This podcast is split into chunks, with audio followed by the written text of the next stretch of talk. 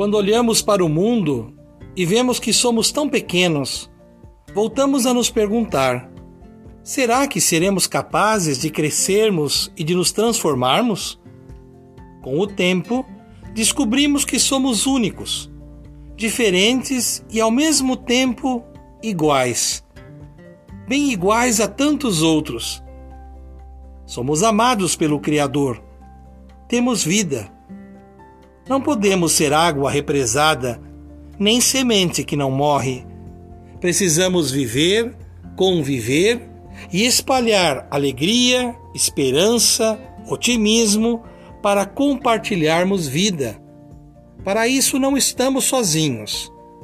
Somos únicos, mas estamos ligados a muitos. Vivemos em uma rede de relações, nós e o outro nós com o outro e nós para o outro. E a cada dia, mais iluminados, seguimos o nosso caminho e nos renovamos para sermos inteiros, disponíveis para sermos nós, inteiros para sermos frações. Cultivando a cultura da paz, um grande abraço.